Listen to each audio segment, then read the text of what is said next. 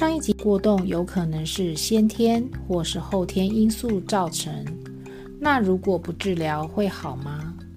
通常医师会说，在青少年后情形会逐渐改善，长大成人后因社会经验成熟，控制力较好，因此自我症状可恢复跟一般人一样。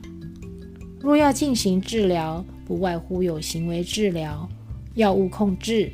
和实施感觉统合训练等行为治疗的目的，在希望孩子重复行为后，能够选择好习惯，停止不良的行为。而行为策略就需与医生沟通讨论。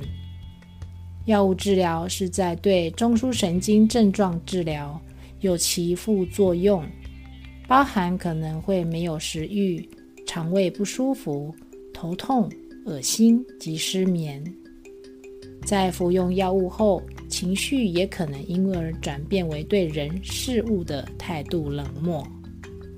感觉统合训练，首先先来解释一下什么是感觉统合呢？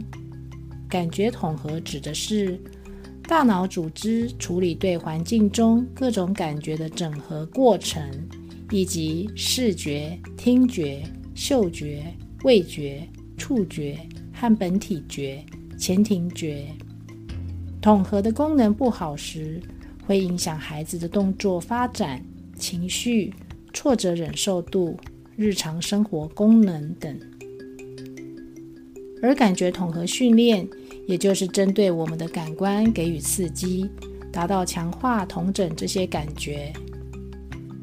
因孩子本身活动量大或不专心。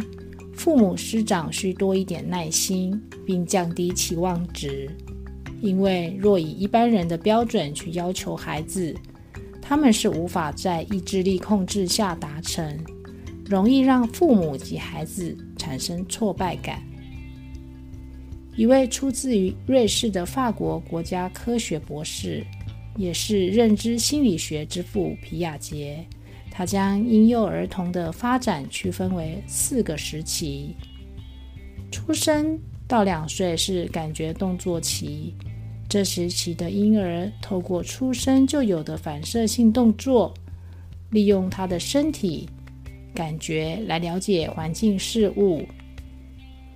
二到七岁孕思前期，此时期的孩子是直觉型的认知。无法运用逻辑推理，并且是自我中心的观点。第三，七到十一岁是能组织系统思考，但是需要有亲身的经验才能有抽象的思考能力。最后，十二到十五岁儿童能运用符号做抽象假设性的问题。而前面一段的发展是在为后面的发展做基础。